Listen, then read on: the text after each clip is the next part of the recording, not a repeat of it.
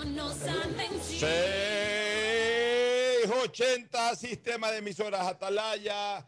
En su año 78 reciban el saludo de la hora del pocho en este mes 8 del año 2022, honrando desde esta columna de la libertad de expresión, honrando las iniciales de sus nombres completos. SEA, Sistema Emisoras Atalaya, una radio seria, emotiva y altiva. Por eso Atalaya cada día más líder, una potencia en radio y un nombre que ha hecho historia, pero que todos los días hace presente y proyecta futuro en el dial de los ecuatorianos. Este es su programa matinal, la hora del pocho, de este 3 de agosto del año 2022.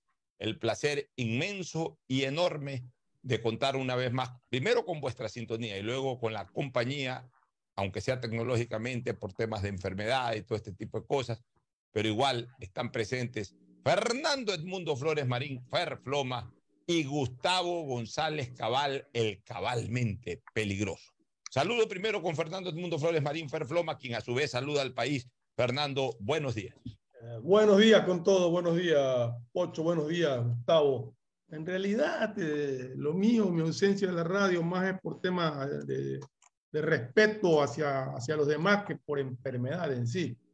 Eh, realmente yo estoy, estoy bien, o sea, no voy porque tengo el peligro de poder contagiar todavía hasta el día de mañana, según me dijo el médico, que el día de mañana jueves ya no contagio. Tengo de todas maneras que, aunque él me dijo que aunque no me haga el examen, ya mañana no contagio, pero igual me voy a hacer el día viernes un nuevo, un nuevo análisis, un nuevo examen para, para descartar todo, pero realmente no es que estoy enfermo, decaído, que no me puedo mover. Es aburrido. Estoy aburrido, de verdad.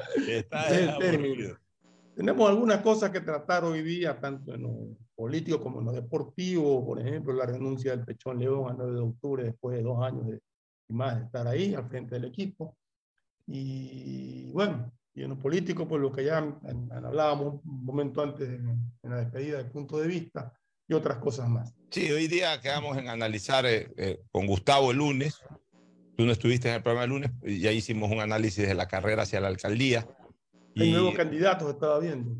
Bueno, de los candidatos. En Quito, sobre todo. Sí, en Quito. Eh, vamos a hablar algo de las candidaturas de Quito, mm. porque ya hablamos de las de Guayaquil y no varió mucho, porque la de Guayaquil ya se confirmó la candidatura de Pedro Pablo Duarte. Correcto. Que ya, la, la, analizamos ayer, eh, el lunes, porque también era crónica de un lanzamiento anunciado, simplemente faltaba formalizarlo o anunciarlo públicamente. Hoy anuncia Gushmer eh, su candidatura ya a la prefectura a través del Facebook.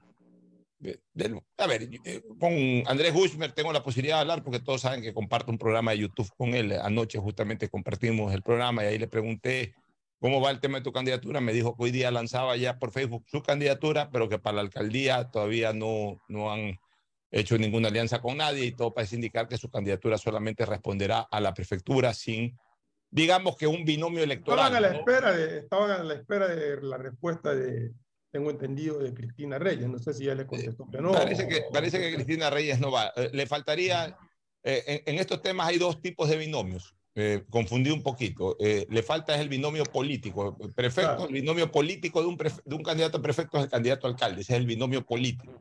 El binomio electoral, en el caso de la prefectura, es quien lo acompaña en la papeleta. Y ya me imagino que Gushmer Andrés Hushmer en su momento eh, referirá quién va a ser su binomio.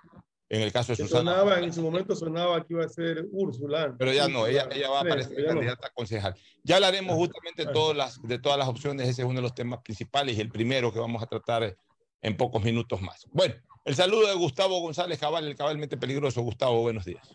Buenos días, Fernando. Un gusto verte con esa barba.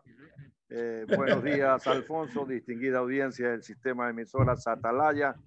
Un día como hoy, Fernando, eh, un día como hoy, Alfonso, el 3 de abril del año 1936. 3 de agosto. 3 de agosto, perdóname, de 1936.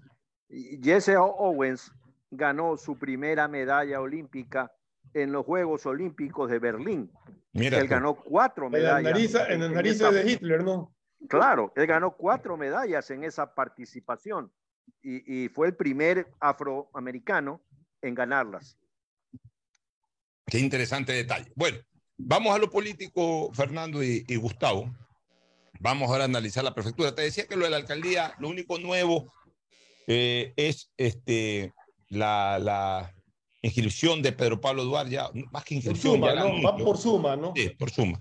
Ya eso se sabía, pero, pero ya digamos que él ya a, a, a, ayer en la tarde anunció formalmente a través de las redes sociales, porque hasta hace pocas horas atrás señalaba que eh, todavía no lo hacía públicamente, que todavía no había tomado la decisión, aunque todos sus actos fueron justamente para eh, delatar aquello, ¿no? de que sí iba a ser candidato, como en efecto va a ser. Y de ahí no, no han habido otros nombres para la alcaldía de Guayaquil, por lo menos nombres eh, reconocidos, sin perjuicio de que hayan tres, cuatro cinco ciudadanos más que por eh, pequeñas organizaciones políticas u organizaciones políticas eh, no tradicionales puedan correr y están en su legítimo derecho, pero en el análisis que hacemos aquí, evidentemente, pues recogemos los nombres de las personas más conocidas, tanto en el mundanal político como en general de la vida pública de Guayaquil y de la ciudad y del país. Ahora vamos a lo de la prefectura. En la prefectura. Un, la lista 61 estaba viendo que, que ha candidatizado a Iván, Tru, Iván Tru. Cutiño. Tutillo dice aquí. Mira, ni siquiera el apellido lo podemos. Dice aquí el Movimiento sí. Provincial Renovación, lista 61, eligió a Iván Tutillo como candidato para la alcaldía Tutillo. de Guayaquil. Está bien. Suerte señor ya. Tutillo y cuando hagamos entrevistas de los candidatos vendrá el señor Tutillo, pero por ejemplo, el señor Tutillo, con todo el respeto que él se merece y, y, con todo el derecho que tiene, es uno de los candidatos que no tienen una mayor identificación ante el imaginario popular, ni él ni su organización política, pero tiene el legítimo derecho a participar y será entrevistado y tendrá el mismo trato eh, que le vamos a dar absolutamente a todos. Ahora sí, vamos al tema de la prefectura. La prefectura, la cosa está mucho más eh, interesante desde desde la carrera electoral, desde, la visión de una carrera electoral, el tema de la prefectura está muy interesante porque eh, pareciera que los diferenciales, por lo menos de arranque, están mucho más estrechos. Creo que definitivamente sigue siendo la primera opción Susana González. Los números así lo dicen, por un lado.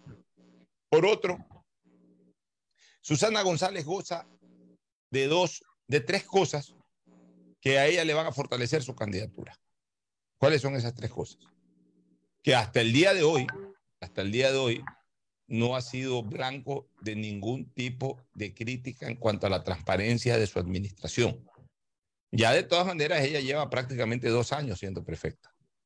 Es decir, el 50% del periodo eh, para el cual fue elegido Carlos Luis Morales lo terminó ejerciendo Susana González y entró, Carlos Luis murió en julio del año 2020.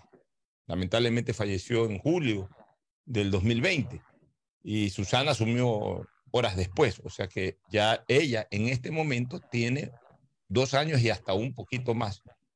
Y su administración ha sido transparente, en el sentido de que hasta el momento, y esperemos que así la termine, Nadie ha dicho eh, irregularidades por aquí, irregularidades por allá o irregularidades por más allá, de que está inmerso un familiar o una familiar o un íntimo amigo o un socio o una socia o una empresa sospechosa, no. Su administración ha sido hasta el momento, en ese sentido, eh, transparente, eh, sin mancha. Eso es bueno para ella. Y a la par, la principal oferta que la han venido manejando algunos prefectos, ella la ha manejado también de manera clara. Es decir, en su momento dijo, esto va porque va y va de esta manera. Va primero un tiempo eh, precontractual, luego la fase de licitación o de contrato, luego la fase de impugnaciones, más o menos por este tiempo ya queda en firme la contratación y en X días después de quedar en firme la contratación tendrán que ya estar aquí eh, las dragas y, todo el material eh, necesario para iniciar el dragado del, del río Guayas. Bueno, eso hasta el momento se está cumpliendo y se está cumpliendo bien y se está cumpliendo en tiempos. Entonces, eh, digamos que en esos dos puntos, esos son sus, astas, sus, eh, eh son sus palancas para evidenciar dos cosas que mucha gente pide en la administración pública, eficiencia por un lado y honestidad por otro. Entonces, esa es una fortaleza de ella. La segunda fortaleza, la estructura política. Como está en el poder, como ejerce el poder, como es, la, titular en este momento de la prefectura, evidentemente que gente eh, que forma parte de la dirigencia política de la provincia está directamente vinculada a ella, directa o indirectamente. Directamente, incluso personas que están empleadas ahí, que en sus tiempos, en sus tiempos libres pueden perfectamente ejercer política, ejercer actividad, especialmente el fin de semana, por un lado, e indirectamente porque también ha logrado de alguna manera consolidar relaciones con dirigentes, con alcaldes de cantones, etcétera. Entonces, eso le da a ella también un apuntalamiento importante para una campaña. Y en tercer lugar, que es lo más importante, va con el respaldo de dos personas que indiscutiblemente ejercen liderazgo en los lugares electorales en donde ella va a, necesitar un apoyo de esa naturaleza. Tiene el apoyo del, del líder de su movimiento político, Jaime Nebot, que además estuvo presente en su lanzamiento, lo cual le garantiza que la influencia política de Nebot en la provincia y especialmente en Guayaquil la va a ayudar mucho. Y en segundo lugar, también tiene el respaldo porque va ahí, sí, como dije anteriormente, en binomio político con la alcaldesa de Guayaquil, que está liderando las encuestas en la ciudad de Guayaquil, que tiene el peso electoral de aproximadamente el 75%, 70-75% de la provincia. O sea, tiene esas características, doña Susana González, que la apuntalan como una candidata a pelear indiscutiblemente su reelección. En segundo lugar, voy a poner en, en un orden no necesariamente que va a ser el que yo pienso que podría desarrollarse esta carrera electoral, sino que... Eh, Pocho, perdón sí. te interrumpo, pero analizaste a Susana González. Analicen ustedes. Exacto, vamos a ver. Sí, sí, está bien. El criterio, Fernando. De acuerdo a lo que tú dijiste, completamente. Yo le añadiría otra ventaja que tiene, un as bajo la manga todavía. Y ese as bajo la manga ya es visual. Ya lo dije en programas anteriores. Cuando la ciudadanía de Guayaquil, que vota para prefecto, cuando la ciudadanía que llega de otras ciudades o otros cantones, vean una draga trabajando en la ría, es un efecto visual potente que puede traducirse en votos. Ah, cumplió, fue porque fue. Entonces creo que es un as bajo la manga que todavía tiene Susana González, que los tiempos le pueden ayudar a, a, que ejecute, a que la presente en la contienda electoral. ¿Tu criterio, Gustavo? Quiero felicitar a, a, Fernando Flores por haber ocupado tan técnicamente el uso del idioma castellano. Cuando vean la draga trabajando en la ría, bien por eso, Fernando, es la visión de un porteño. Eh, yo quiero agregar que lo que la hace a, a, a Susana González una formidable candidata es tener en el centro electoral más importante de la provincia del Guayas un músculo político, un músculo electoral sustancial al tener el apoyo de la alcaldía de Cintia Viteri Jiménez y de Jaime Nebot Entonces, eso hace de ella un rival formidable y claro, la favorita en las encuestas, Alfonso. Sí, por eso se pone en este momento en primer lugar, está en primer lugar y es una de las principales, si no la principal opcionada al día de hoy. Ahora, el resto lo dice la campaña. Correcto. Ella tiene también ya para campaña, tiene ciertas fortalezas domésticas, hablemos así. Comenzando por su marido, que es un asesor político reconocido. Comenzando por su esposo, entonces ya esa es una fortaleza, más allá de que, entre comillas, se ahorraría incluso ese costo que es importante en campaña, además lo, lo debe hacer con mucho amor y con mucho compromiso, es su esposo. Y en segundo lugar, este, ya también lo que ella eh, despunte como candidata. Es la primera vez que Susana González, y, y, y, esa puede ser una ventaja y al mismo tiempo una desventaja. Yo creo que más eh, podría convertirse en ventaja que desventaja. Es la primera vez que Susana González es absolutamente protagonista de una contienda electoral. Porque ella siempre ha sido candidata de lista, eh, tanto para el Consejo Cantonal como para la Asamblea Nacional, siempre ha sido candidata de lista.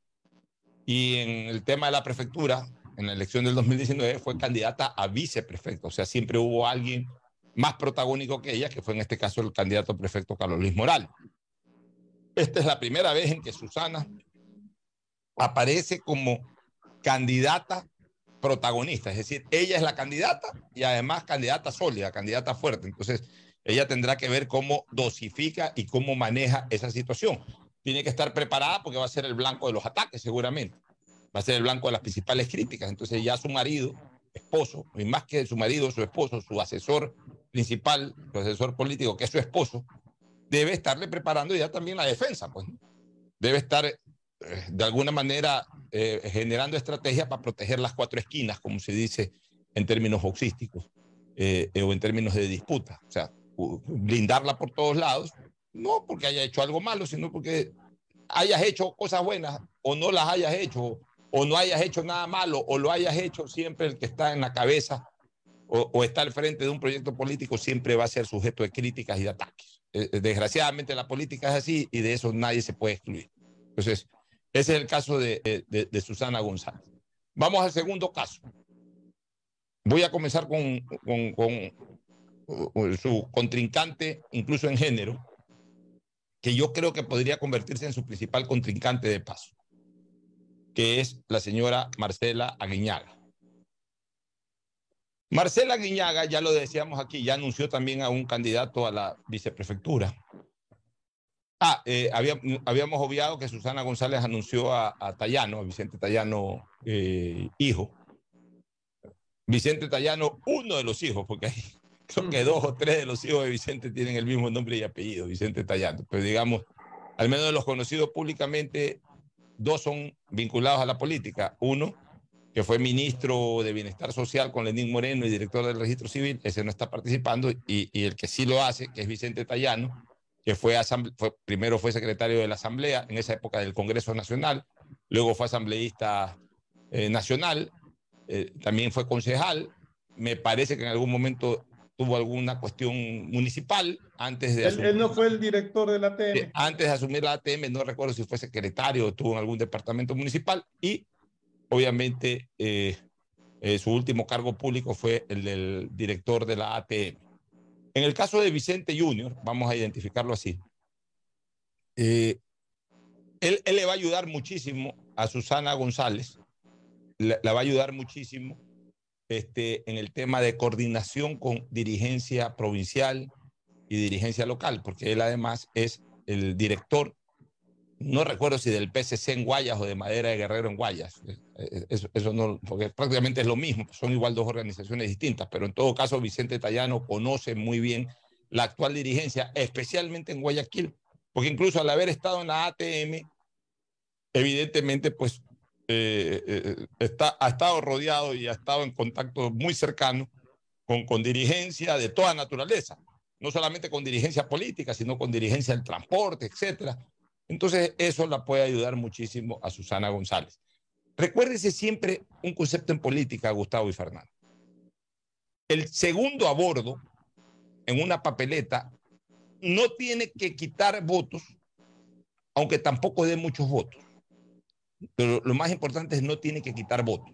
O sea, tiene que ser una persona incluso desconocida o si es conocida que no genere mucha reacción.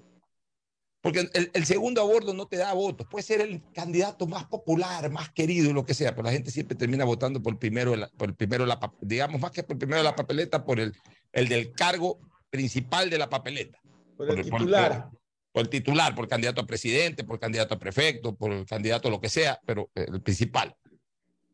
Pero en cambio, si tienes una persona que te resta votos, porque tiene, genera mucha reacción, es muy polémico, lo que sea, sí te puede causar perjuicio. Entonces, ¿qué se recomienda? ¿Qué recomienda la técnica electoral y la técnica política?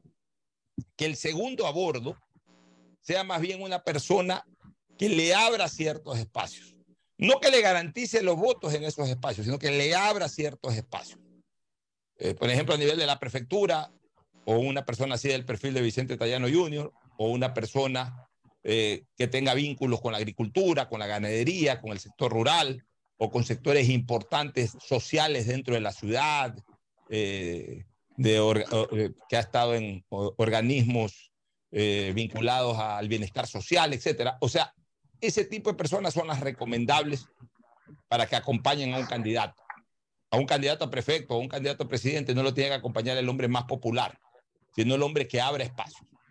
Y, bueno, no conozco al binomio de doña Marcela Guiñaga, pero yo me imagino que debe más o menos manejar ese perfil, o sea, alguna persona que, eh, aunque no sea conocida, pero que, que sí representa ciertos espacios importantes dentro de una elección a prefectura. La señora Marcela Guiñaga tiene un gran recurso. ¿Qué es su principal recurso? O sea, a ver, ella es una persona conocida y es una persona polémica, como ha identificado al correísmo y además lo ha identificado con un estilo muy propio de ella. Hay mucha gente que se siente identificada con ella ya a título individual y hay otra gente a, lo, a la que a lo mejor ella le causa también cierto tipo de rechazo, porque es una persona pública, es una persona que ha estado en el ojo del huracán político durante todo el correísmo. Pero ¿cuál es su principal fortaleza? La principal fortaleza de la señora Guiñaga es que encarna perfectamente al correísmo. O sea, ella es correísta por excelencia. Su imagen está totalmente identificada con el expresidente Correa. O sea, el correísta, correísta la identifica y la, la, tiene como una de las suyas. Entonces, eso es importante de cara a, a, la dependencia de un candidato a la prefectura por el correísmo. Pongo un ejemplo. En Manaví, Leonardo Orlando era prácticamente desconocido en la elección del 2019. Desconocido en las masas populares, pero además con un agravante desde el punto de vista electoral. Era el, el, el, tribuno, era el que cobraba los impuestos, el que cobraba los, los tributos este, eh, a, la población. Entonces, eh, eh, es hasta ilógico pensar que, que, un director del SRI pueda ganar una elección. Sin embargo, la ganó, ¿por qué? Porque Leonardo Orlando se identificó plenamente con Correa. No tenía la identidad que tiene Marcela Aguiñaga con Correa, pero él en la campaña entregó su campaña a Rafael Correa. O sea, él anduvo recorriendo Maravilla, andaba con, un, con una pantalla gigante por todos lados, ponían un play por ahí y hablaba Correa, se pegaba el discurso Correa. Lo que hacía Leonardo Orlando es decir, señores, buenas, soy el candidato correísta, escuchen a Correa. Gracias, señores, por venir, nos vemos. Esa fue la campaña de Leonardo Orlando. O sea, dejó que Correa le haga la campaña y ganó la elección. ¿Por qué? Porque el correísmo es fuerte en Maravilla. Entonces, dependiendo de cuán fuerte es el correísmo en la provincia del Guayas, en los cantones y en la ciudad, en los cantones y en las zonas rurales, en los 24 cantones restantes y en el principal cantón desde el punto de vista electoral, que es la ciudad de Guayaquil, dependiendo de cómo esté el correísmo, va a depender la elección de Marcela Guiñaga, que definitivamente absorberá con mucha más fuerza esa votación correísta que la que, por ejemplo, absorbió en su momento Arauz, que en un momento determinado no terminó de ser identificado como correísta radical. Entonces, si bien es cierto que todavía el correísmo genera un rechazo importante en la colectividad, y esa puede ser una desventaja, también es cierto, y ese en cambio se convierte en una ventaja, que el correísmo sí tiene una fuerza todavía pronunciada. Y en este tipo de elecciones, en donde no hay segunda vuelta, en donde no se puede unir todo un anticorreísmo, sino que en una primera vuelta en donde si hay varios eh, candidatos se atomiza la elección y entonces ahí es el que más votos tiene, el correísmo siempre será una opción importante con posibilidades de ganar, eh, Fernando y, Gustavo. Eh, concuerdo contigo en lo último, o sea, tener ese voto duro del correísmo, ese porcentaje importante que puede haber de correístas con voto duro le da una ventaja. Le da una ventaja porque si se atomiza la, la, tendencia opuesta o el, anticorreísmo, si cabe usar el término, en, en, varias candidaturas, termina siendo favorecida por, lo, por, el hecho de no haber segunda vuelta. Creo que la identificación de Marcela Aguiñaga con el correísmo le da la ventaja de ese voto duro, pero le da la desventaja de que no va a captar más votos de los que ya supuestamente tiene. pienso que, incluso dentro del mismo correísmo duro, si alguien no está convencido, se podría hacer un lado. Lo que es muy difícil es que alguien que sea anticorreísta ceda y dé su voto por una candidatura correísta como la de Marcela Guinaga, tan identificada con Rafael Correa. Habrá que esperar, todavía falta mucho, mucho camino por recorrer ya en la campaña, donde se dirán cosas, se presentarán pruebas, se dirán cosas que son y que no son, entonces ya sabemos lo que es la política, pero creo que la ventaja está justamente en, en la misma desventaja. El voto duro del correísmo, por un lado no le va a permitir crecer, pero por el otro lado también la limita. Y antes de la opinión de Gustavo sobre Marcela Guiñaga, solamente para complementar una cosa, dependerá mucho la votación de Marcela Guiñaga en el dominio del ego, el ego personal que puedan tener los políticos. Y lo digo en un muy buen talante. ¿En qué sentido? De que sean conscientes de que las estrellas no son ellos, sino en este caso su líder. Orlando, por ejemplo, es el ejemplo palpable de lo que pasó en la elección pasada. Orlando sabía que él solito iba a sacar 2% de votación, pero que si él le entregaba la, la, campaña a Correa, podía ganar y en efecto ganó. En ese mismo periodo electoral, 2019, el error de Pierina. Pierina, que identificaba hasta sanguíneamente con Correa, ella quiso asumir protagonismo en la campaña. Entonces, hasta le molestaba a veces que le digan Pierina es Correa por Rafael Correa. Y ella misma en la gente dice, no, yo soy Pierina Correa porque mi apellido es Correa. O sea, ella quería vender lo suyo más que explotar el, beneficio que le podría dar quien, quien genera los votos ahí, que es su líder político, en ese caso era su hermano. Si Marcela Guiñaga hace una campaña basada en Correa, tiene grandes posibilidades de ganar eh, la prefectura. Pero si, si Marcela Guiñaga eh, eh, le, da luz más bien al ego y, y, quiere convertirse en ella la figura de su campaña y no de quien eh, verdaderamente le puede endosar los votos, entonces podría tener problemas. Gustavo, tu comentario. Sí, yo creo que el voto del correísmo será importante sin lugar a dudas, pero muchas cosas han pasado de allá para acá si Rafael Correa no pudo ganar eh, teniendo los candidatos que tuvo, ninguna candidatura en la provincia del Guayas, en los organismos seccionales como la prefectura o como la alcaldía de Guayaquil, en su momento más estelar, cuando él ejercía las funciones de lo que él se autotituló jefe de gobierno de la República del Ecuador, pues menos la va a hacer ahora yo no digo que no tengan un voto duro. Es importante reconocer que todavía existen cuadros y, personajes y, y público, ciudadanos, que están interesados y que ven en esa participación política una solución, ya sea para las elecciones seccionales como para las elecciones generales. Pero bajo mi óptica es un, un momento difícil para ellos porque eh, más allá de los argumentos que se puedan eh, emitir a lo largo de una campaña, más allá de, lo, de la capacidad que tiene efectivamente para hacer campañas, eh, creo que el, el país va cambiando y el país es otro en los actuales momentos, Alfonso. Bueno, vamos con el tercer candidato que quiero analizar para luego ir a una pausa y retomar el tema.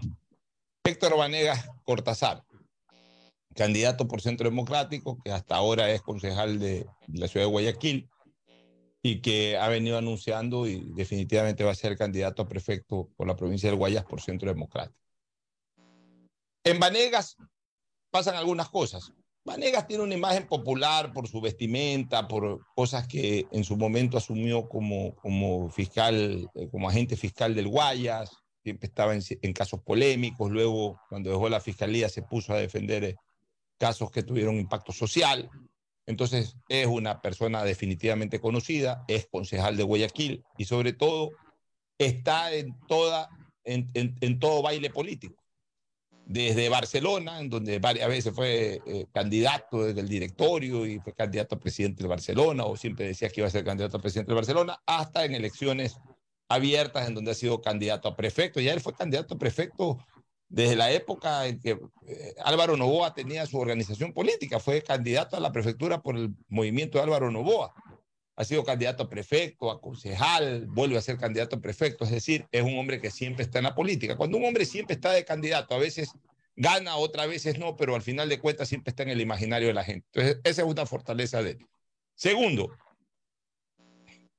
manejó una estrategia política interesante de incorporar su nombre y apellido y su imagen al imaginario de la gente para la dignidad de prefecto para esta elección. O sea, comenzó a trabajar con la suficiente antelación, comenzó a vender su nombre como candidato a prefecto, comenzó a recorrer la provincia, los diferentes cantones, se identificaba en Guayaquil como candidato a prefecto ya más que como concejal en funciones. Eso es bueno y eso es lo que la técnica política recomienda. Los candidatos, aunque sean outsiders, tienen que avisarle a la gente que, que van a ser candidatos, tienen que pedir reserva en el imaginario de la gente. Guárdense siempre esta frase política. El candidato que quiere tener éxito tiene que pedir reserva en el imaginario de la gente, tiene que reservar espacio. O sea, esos candidatos que se inscriben a última hora, que salen de la noche a la mañana sin eh, transmitir en el imaginario que pretenden ser candidatos, pueden ser los más populares y queridos del mundo, pero la gente no los tiene en su imaginario como candidato a tal dignidad. Entonces, les va a costar muchísimo despegar. Cuando el despegue se hace con la suficiente anticipación y se le reserva en el imaginario de la gente su nombre y apellido para tal dignidad, cuando llegue la campaña, ya evidentemente pues ahí serán los méritos o desméritos los que ayuden o perjudiquen al candidato tal o al candidato cual. Entonces, bajo ese procedimiento, Vanegas acertó. Y además se sumó aquello de que Vanegas tomó una iniciativa cuando todavía no habían más personas en el imaginario colectivo de la candidatura a la prefectura. Y entonces el único que se veía, aparte de lo que la gente pensaba de que eh, Susana González iba a reelegir, el único que sonaba como candidato, como opción, era Vanegas. Entonces Vanegas comenzó a tener una aceptación de votos importante. Pero ¿qué problema ha tenido Vanegas? Lo tuvo el fin de semana. Y en política uno no puede dar pasos en, en, falso, sobre todo cuando estamos próximos a una campaña electoral. A veces los políticos creen que hacerse, por hacerse los simpáticos pueden manejar ciertas frases que terminan generando un gran repudio. Y él, no tenemos por qué repetir lo que dijo, porque no es esa la intención, pero él tuvo una frase o un criterio o un discurso desafortunado hace pocos días atrás, lo cual le genera indiscutiblemente no solo un estancamiento, sino un retroceso en su campaña, en su carrera, en su ímpetu por llegar a la prefectura. Y en ese sentido, la gente tiene que entender de que ya vivimos otra etapa del electorado. Hoy vivimos la etapa del electorado que se deja influenciar digitalmente, que cualquier cosa que pase en cualquier esquina, el país entero se entera. Antes no ocurría eso. Voy a contar una anécdota. Debe de, Gustavo González eh, haber conocido mucho a Carlos Saúl, que fue alcalde de la ciudad de Esmeralda.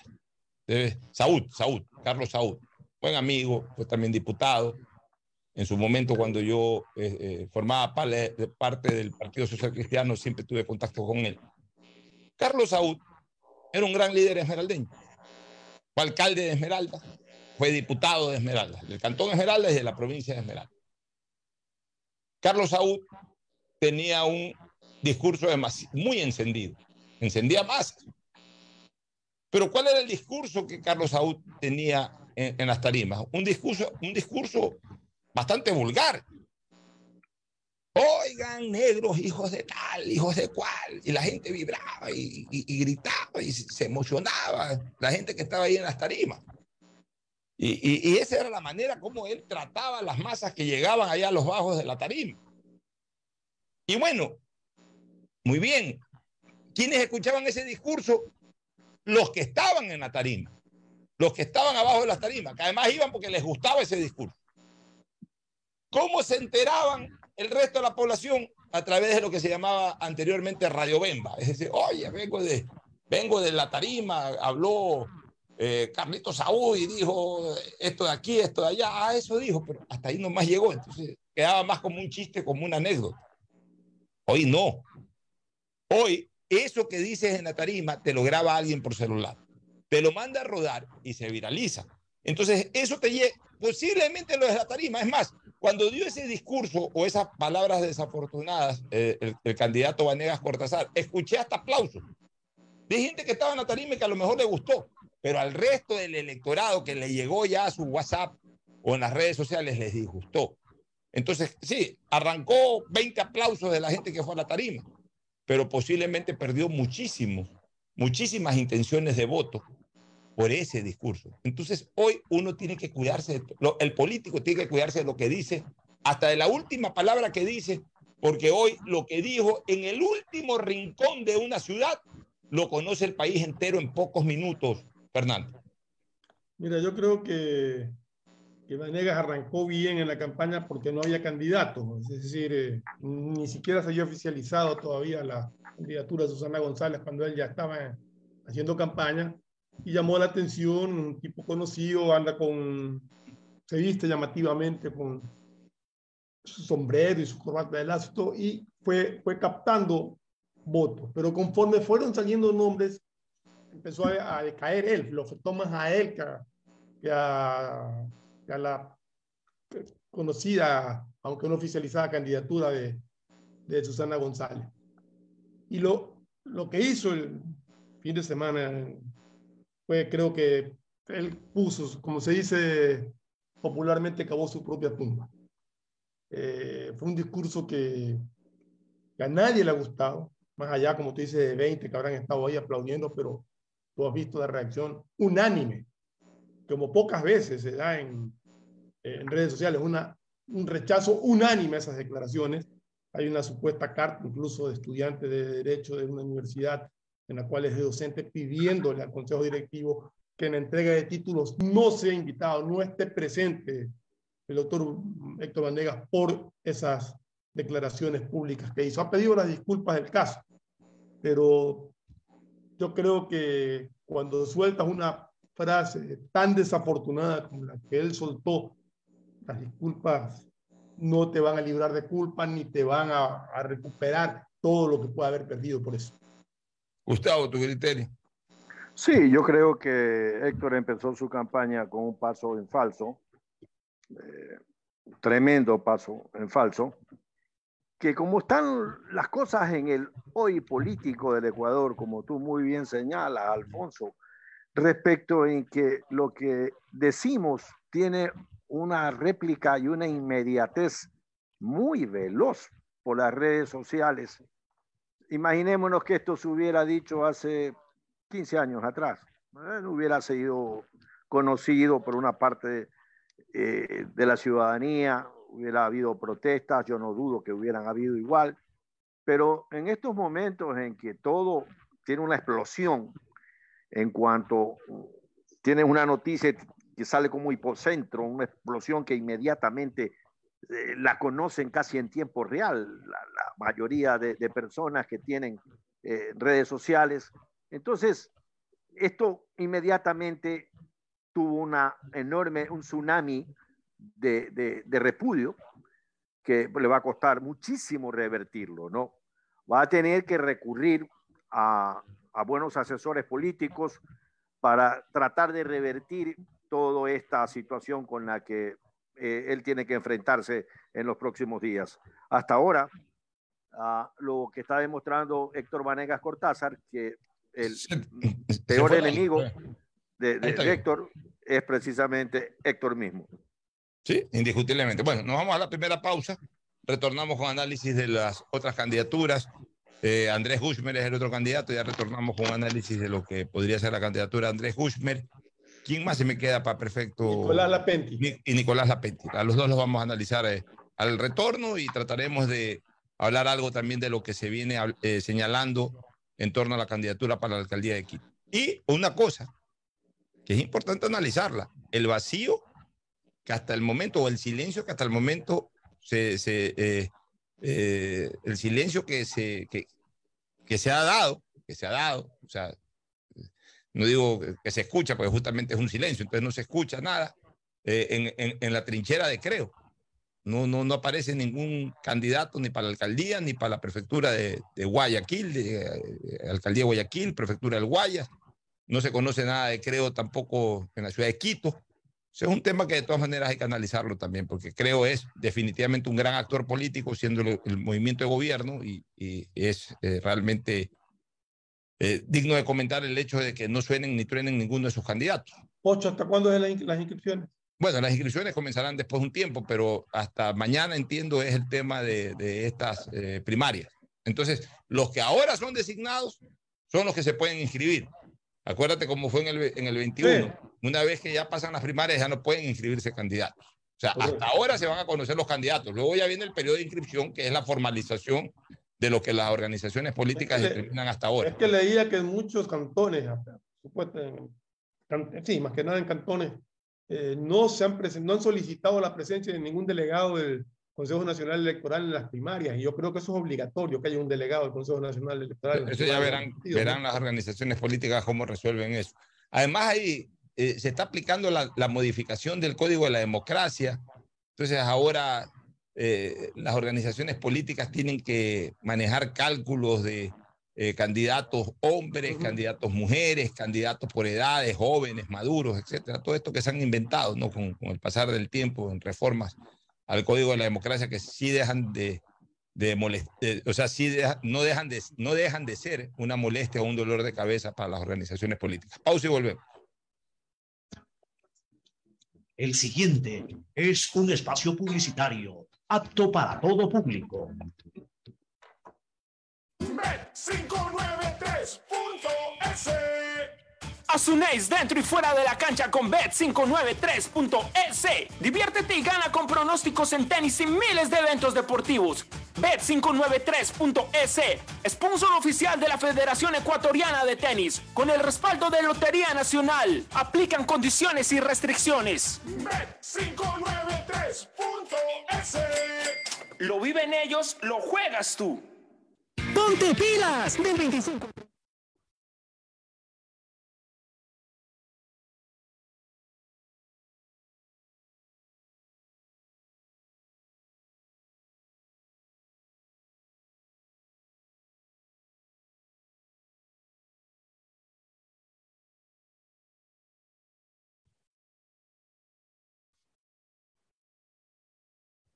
De julio en Mole El Fortín. Del 15 al 31 de julio aprovecha las mejores ofertas en moda, electrodomésticos, accesorios, medicina y todo lo que puedas imaginar en un solo lugar. Ven y celebremos juntos a Guayaquil donde te conviene. No lo olvides, del 15 al 31 de julio los descuentos están en Mole El Fortín. Guayaquileño no hay nadie que te iguale como hombre de coraje. Bet 593.es tu mejor jugada siempre será divertirte con Bet593. Pronósticos deportivos y juegos en línea. Regístrate ahora en bet593.es y recibe un bono de hasta 300 dólares para que empieces a pronosticar. Bet593, sponsor oficial de la Federación Ecuatoriana de Tenis, con el respaldo de Lotería Nacional. 593.es lo viven ellos, lo juegas tú. Aplican condiciones y restricciones. Urbaceo, municipio de Guayaquil, te informa acerca de sus centros de acopio autorizados para material de construcción. Encuéntralo en Mucho Lote 2, ingresando frente a Villa España 2 o también acércate al centro de acopio en la isla Trinitaria. Cooperativa Nuevo Ecuador 3, Manzana 709, Solar 12. Receptamos un máximo de 4 metros cúbicos por usuario diariamente. Recuerda que está prohibido disponer este tipo de material en la vía pública o en terrenos privados. Evita sanciones. Visita nuestras redes sociales Urbaceo. Haz tu parte por un Guayaquil más ordenado. ¿Cómo medimos el progreso de un país? Podemos empezar midiendo los kilómetros que junto a Electrocables hemos recorrido, en los que hemos construido grandes logros que hoy nos acompañan, iluminando los caminos del desarrollo, dando calidad y seguridad a la energía, que ha llevado a Electrocables a obtener las certificaciones más exigentes. Arrancamos con una convicción y un compromiso y hoy Electrocables cumple orgullosamente 40 años haciendo las cosas bien. La seguridad se amplía en toda la ciudad y llega a tu barrio. 3.750 nuevas zonas videovigiladas con 15.000 cámaras y megáfonos nuevos a disposición de tu seguridad y la de tu familia. Con tecnología que permitirá detectar alertas, amenazas y emergencias en tiempo real, generando así una respuesta automática y una alerta inmediata. Cada cámara cuenta con tecnología de primer nivel y alta definición, con reconocimiento facial y lector de placas vehiculares. Hemos venido y seguimos brindando más herramientas para seguir protegiendo a Guayaquil, porque tu seguridad es primero.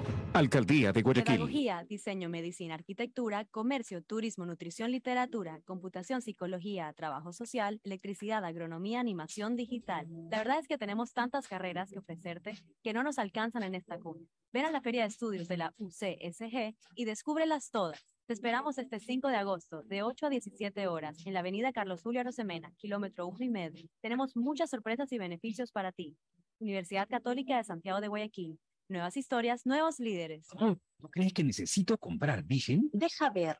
Creo que no. No veo ninguna cana. Espera, mira, mira, acá hay una, mira. Toma la lupa. Todos van a querer participar en la promo futbolera Vigen. Presenta una caja vacía de Vigen Men para cabello, para barba y bigote en Western Union a nivel nacional. Reclama tu raspadita y gana camisetas, gorras, destapadores y además participas en el sorteo de 2 TV Smart. Todas las raspaditas están premiadas. Más info en arroba Vigen Ecuador. También participa Vigen Polvo. Ecuagen, medicamentos genéricos de calidad y confianza a su alcance. Ecuagen, una oportunidad para la salud y la economía familiar. Consuma genéricos Ecuagen. Viaja conectado con Internet a más de 150 países al mejor precio con el chip internacional Smart SIM de Smartphone Soluciones. Estamos 24 horas en los aeropuertos de Guayaquil y Quito, pasando migración junto al Duty Free. También en Plaza Quil, local 55, en San Borondón, en la avenida principal de Entre Ríos. Lo importante es que cuando viajes estés conectado, sin esperar conectarte un Wi-Fi. Conéctate directamente con tu chip al teléfono celular que quieras llamar a través del WhatsApp o de manera directa. No lo olvides, Smart SIM de Smartphone Soluciones te espera en el aeropuerto con atención 24 horas al día. Es mejor nunca tener que escuchar. Porque cada motor es diferente.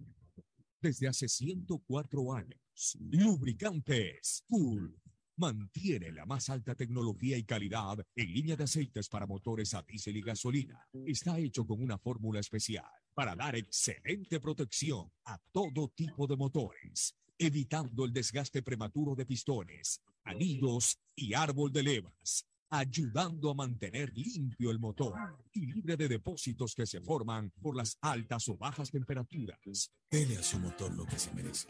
Lubricantes Gulf, la más alta tecnología en lubricación. 104 años preservando la vida de su motor. Lubricantes Gulf. Gulf es más lubricante.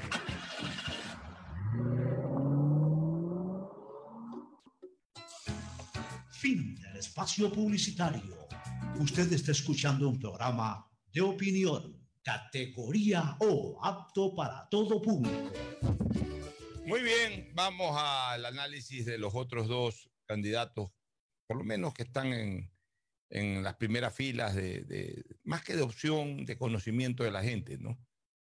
Vuelvo a repetir, hay muchas organizaciones políticas, pueden surgir eh, a última hora de esas organizaciones relativamente pequeñas o menores o no tan conocidas, algunas opciones para la prefectura del Guayas, que engrosen un poco más la papeleta, más allá de los cinco candidatos que más suenan, pero ni siquiera se conocen sus nombres, entonces mucho menos los podemos analizar. Tenemos que hablar los que ya están sobre la mesa y que además son conocidos. Vamos a hablar de Andrés Hushmer, un poco de Andrés Hushmer Tamariz, er, muy reconocido periodista deportivo, muy buen amigo mío, dicho sea de paso, de muchísimos años, y, también con, incursión en la vida política desde el año 2019, en que fue candidato a concejal y de hecho es con, concejal en funciones de la ciudad de Guayaquil. Pero un hombre que evidentemente pues siempre se ha interesado también por la temática política, tiene, tiene acceso a un público más allá del deportivo. Esa es quizás su principal fortaleza, que a partir de, las trincheras deportivas, de televisión y radio, en donde evidentemente dentro del mundanal deportivo es absolutamente conocido, la, buena imagen física y, y, de manejo de su conducta y todo, permitió que él tenga un acceso que traspase las barreras del mundo deportivo en el Ecuador. Y por eso Andrés Hushmer lo hemos visto eh, siendo principal talento de videos comerciales. Incluso entiendo que estaba haciendo, no sé si todavía lo siga desarrollando, un programa en el Amazonas, en donde entrevista personajes de la vida pública del país. Es decir, eh, su imagen de alguna manera él la terminó vinculando, manteniendo su fortaleza en el ámbito deportivo, pero más allá de la esfera deportiva. Yo, yo diría que Andrés Guzmán es el típico candidato outsider en esta elección para prefecto, que es como yo califico a los outsiders. La gente tiene un concepto equivocado de lo que es el outsider. La gente piensa que el outsider es, en primer lugar, el desconocido, quien se inscribe a última hora, que nadie lo conoce y que nunca ha hecho política. La gente tiene ese criterio, a mi, a, a mi manera de pensar, equivocado de lo que es el concepto de outsider. Outsider es aquel que no tiene una identidad política consolidada, o sea, que la gente diga es político 100%. Outsider es aquel que gozando de una buena imagen y siendo muy conocido, toma en un momento determinado la decisión de ser protagonista de la vida política en algún cargo. No necesariamente tiene que ser sobre el final, ya al último día de las inscripciones, aparecer. Vuelvo a repetir, ni necesariamente tiene que ser una persona desconocida. Es que un desconocido no es un outsider, es eso, un desconocido que se meta a la política. Outsider es lo contrario, una persona conocida que pudiera tener una buena capacidad de votos, pero que no está en el imaginario de la gente exclusivamente en la esfera política. O sea, voy a poner ejemplos. Nebot hoy, en la esfera de la gente, en la esfera, en el imaginario de la gente, ¿en qué esfera está? Está en esfera política. Lazo hoy, en esfera de la gente, eh, o en el imaginario de la gente, ¿en qué esfera está? En esfera política. Ya la gente se olvidó de Lazo banquero. Ya hoy Lazo es político, es el presidente de la República. Cintia Viteri, hoy en el imaginario de la gente, ¿en qué esfera está? En esfera política. Ya la gente se olvidó que fue periodista algún día. Jimmy Jairala incluso, hoy, a pesar de que eh, después de haber salido de la prefectura y de no haber podido ganar la elección para la alcaldía en el año 2019, se dedicó a los medios de comunicación, pues la gente lo tiene tasado, lo tiene cuadrado en esfera política. O sea, la gente, en el imaginario de la gente, Jimmy Jairala es político. Simplemente cuestión de que pase el tiempo para que sea candidato, como en efecto está ocurriendo. Entonces, esos son ya políticos. Hoy Gushmer es outsider. ¿Por qué? Porque en el imaginario de la gente, por más que él haya sido concejal, la gente en su imaginario lo tiene a Gushmer pensando en, las eliminatorias, en la cobertura del Mundial de Qatar, por ahí, eh, especialmente las mujeres, eh, las publicidades que hace de tal o cual producto. O sea, en eso está, eh, eh, eso es lo que representa Andrés Gushmer en el imaginario de la gente. Entonces, de repente anuncia su participación política, entonces descuadra un poco lo que la gente lo tiene en el imaginario y por eso es que se convierte en un outsider, es decir, en alguien que viene de afuera. Eso es, ese es el concepto de fondo de la palabra outsider, alguien que viene de afuera, de afuera del imaginario de la gente. Pero no, no es que para ser outsider tiene que ser desconocido, inscribirse al último minuto, no haber hecho nunca política, no. Entonces, creo que el, el perfil de, de, de Andrés Gushmer es ese, el perfil de un outsider, que dejará de serlo después de esta participación. O sea, la próxima vez, así Gushmer, si es que no gana y regrese a hacer solamente programas deportivos y después de cuatro años aparezca nuevamente como candidato, ya no será outsider. O sea, outsider es ahora en que pasa a ser por primera vez protagonista de una carrera política. Entonces, esa es una fortaleza para él, una fortaleza de tener, de ser un hombre conocido, un nombre y un hombre al mismo tiempo. Nombre, su nombre y él como imagen. Eh, es una persona conocida, viene como outsider, en un movimiento político que entiendo es reto, que a lo mejor tenía otro nombre, pero que al cambiar de nombre y como el anterior tampoco era un nombre eh, que, que, había, que había profundizado mucho, entonces suena a movimiento nuevo. Entonces todo eso se convierte en fortaleza para Andrés. ¿Cuál es quizás la debilidad que tiene Andrés Gushmer? La falta de estructura. Hoy la estructura electoral es menor en cuanto a influencia a lo que era hace 15 años atrás. Hace 15 años atrás era prácticamente dependiente un candidato de su estructura eh, humana electoral. Hoy, si el candidato tiene una buena estructura digital, suple en, un alto porcentaje la importancia que antes tenía la estructura humana, pero igual la estructura humana es necesaria. Entonces, tiene que irla formando al andar. Eh, ¿Cuál es eh, también una desventaja que tiene Gushmer? Que tiene que ir solo en el sentido de que no tiene un gran liderazgo político que lo respalde. Eso puede ser en algún momento beneficioso, pero también puede ser un tema suplido por el candidato, porque si el candidato comienza a pegar, crea su propio liderazgo sin ninguna sombra. Entonces, yo creo que la de Andrés Guzmán es una buena opción, que si él la maneja mediáticamente bien y en eso es experto, creo que tiene posibilidades de sacar también una votación importante. No sé si para ganar, por lo menos sí una votación importante. Fernando, tu criterio. Audio, Fernando. Hace algunos días yo te preguntaba sobre para cuándo, si conocías para cuándo Andrés iba a lanzar su candidatura, porque para mí se le estaba haciendo tarde. Y, y se le estaba haciendo tarde porque, como tú dices, Andrés es conocido, una persona conocida por su carrera como comentarista deportivo, conocida por los comerciales de televisión que permanentemente hace, por estos programas de televisión como que estaba haciendo actualmente, pero no es un político conocido. Entonces, Andrés tiene un camino largo que recorrer. Andrés yo lo aprecio mucho, lo conozco desde que estaba en las aulas del, patio de Cristóbal Colón, cuando todavía era estudiante. Tiene que estar claro, Andrés llegó a una concejalía de Guayaquil, pero respaldado por un movimiento, un partido fuerte.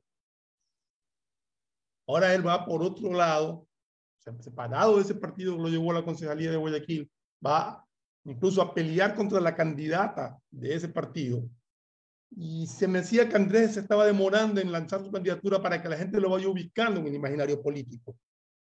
Creo que, y me alegro si hoy día hace su lanzamiento a través de redes, creo que tiene que hacer la bulla suficiente para que todos se enteren de que existe ahora un Andrés Guzmán político. Su ventaja, su, su desventaja, como tú dices, no tener un respaldo de un movimiento, de un partido político fuerte, pero a la vez también es su ventaja, porque con una buena presentación, con una buena exposición de sus campañas y de sus ofertas, puede captar el voto de todos aquellos que ya están cansados de los partidos políticos tradicionales. Que tú lo lees mucho eh, en las redes sociales, mucha gente ya cansada, que quieren cambios, que quieren giros en la política. Entonces tiene la, persona, la presencia de una persona joven, conocida, que hasta ahora pues no ha dado que hablar, eh, nada malo que hablar, y que se puede presentar, con, como te digo, con un buen plan de trabajo como una opción muy interesante. Es, una incógnita, Andrés, pero podría dar una gran sorpresa. Bueno, tu criterio, Gustavo. Eh, audio, por favor, Gustavo. Creo que las grandes fortalezas de un outsider, como tú señalas, Alfonso, también implica las grandes debilidades del, mismo. Los que hemos participado en campañas electorales conocemos perfectamente que eh, el control electoral ocupa una base importante. Es un, dentro del trípode que sostienen una mesa electoral, una pata importante de las mismas, de ese trípode, es el control electoral. Y entonces, para eso implica una organización sustantiva que pueda perfectamente eh, eh, articular todo lo que implica el control electoral, representantes en mesas, coordinadores, es largo el tema, tú lo conoces de memoria, Alfonso. Eh, y entonces, yo no sé si las personas que mm, teniendo una participación no tienen un movimiento fuerte atrás de ellos, logren montar en poco tiempo la estructura a la que estamos refiriéndonos. Porque sin ello es muy complicado. Es muy complicado. No basta con ser un buen candidato, no basta con tener los recursos logísticos del caso cuando no tienes el, la tercera pata de la mesa, que es el control electoral. Claro que sí. Bueno, eso ya en el post-electoral, como se dice, que es en el conteo. Vamos al otro candidato, Nicolás Lapenti Carrillo. Vamos a ver los pros y los contras de Nicolás. Nicolás es el candidato de mayor edad, no solamente a nivel de la prefectura, sino yo diría a nivel de prefecturas y alcaldías, es el candidato de mayor edad. Es un hombre cercano a los 80 años. Debe tener 77. 78 creo que tiene. Nicolás, 78. Bueno, es complicado, por más que Nicolás es deportista, ojo, me consta no solamente de sus antecedentes como brillante deportista, el mejor basquetbolista de la historia del Ecuador, sino que incluso ahora se, se mantiene haciendo deporte, juega tenis conmigo.